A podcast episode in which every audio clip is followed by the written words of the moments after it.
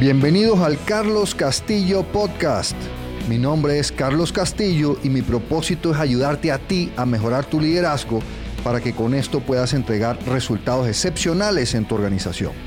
Entonces en estos podcasts vamos a estar hablando de técnicas, de herramientas y de consejos que te permitan mejorar tu liderazgo y así entregar esos resultados excepcionales en tu organización. En este episodio, que va a ser muy corto, les quiero hablar de un tema muy simple, pero muy importante para ser exitoso en la vida, que es cómo fijarse metas SMART. ¿Qué quiere decir SMART? La meta SMART es simple, es fácil de comprender. Dos, es medible. Hay un medidor, tengo un número, un indicador con el cual yo puedo medir si se cumplió o no se cumplió la meta. Tercero, es alcanzable y a la misma vez retadora la meta. Debe ser alcanzable y retadora. Cuando uno se fija una meta SMART, uno tiene algo de duda si la puede alcanzar o no. Si uno está totalmente confiado que la puede alcanzar, entonces no es retadora. Y si uno está totalmente convencido que es imposible alcanzarla, entonces no es alcanzable. Entonces la meta debe ser alcanzable. Cuarto punto, debe ser relevante y de tu área de responsabilidad.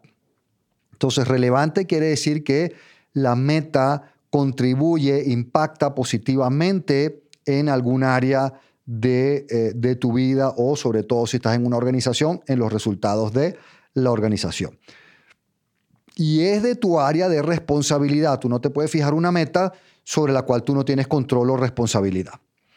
Y por último, la T tiene que tener un tiempo establecido para cumplirla, una fecha específica en la cual yo voy a medir si se cumplió o no se cumplió la meta. Entonces, eso es SMART, una meta SMART. Cuando yo trabajo con, inclusive con gerentes de alto nivel, no se han fijado metas SMART, se han fijado metas que no cumplen con esto. Entonces les voy a dar algunos ejemplos eh, simples de metas SMART y de metas no SMART. Entonces, por ejemplo, una persona, eh, un joven que está en la escuela, en el colegio o en la universidad, subir mis calificaciones. Bueno, eso no es una meta SMART.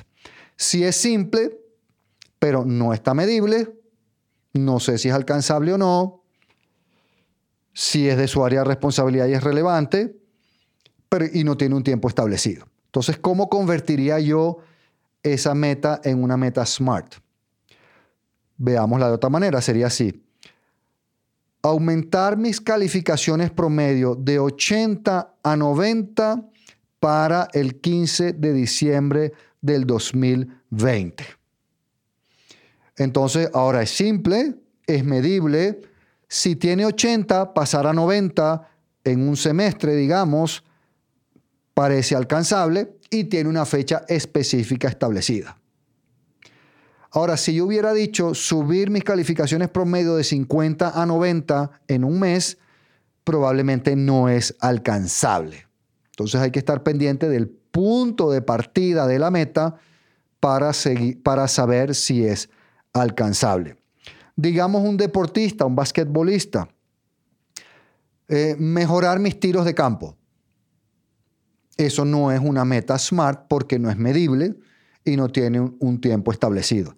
Pero aumentar mi porcentaje de tiros de campo en el baloncesto de 25 a 35% para el primero de noviembre, entonces ya es una meta SMART establecida. Entonces con eso tienen cómo hacer metas SMART. Un último consejo es no establezcan metas por diferencia. ¿Qué quiero decir por diferencia, por delta? No establezcan metas como bajar 15 libras de peso para el 15 de octubre es alcanzar un peso de 185 libras para el 15 de octubre. No se pongan esas metas por delta, por diferencia.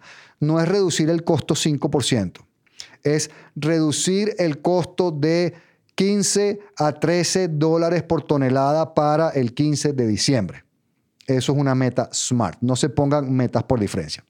Entonces, de nuevo, como una meta SMART, uno es simple, dos es medible, tres es alcanzable y retadora, cuatro es relevante y de tu área de responsabilidad y cinco tiene un tiempo, una fecha establecida para cuando la tienes que cumplir.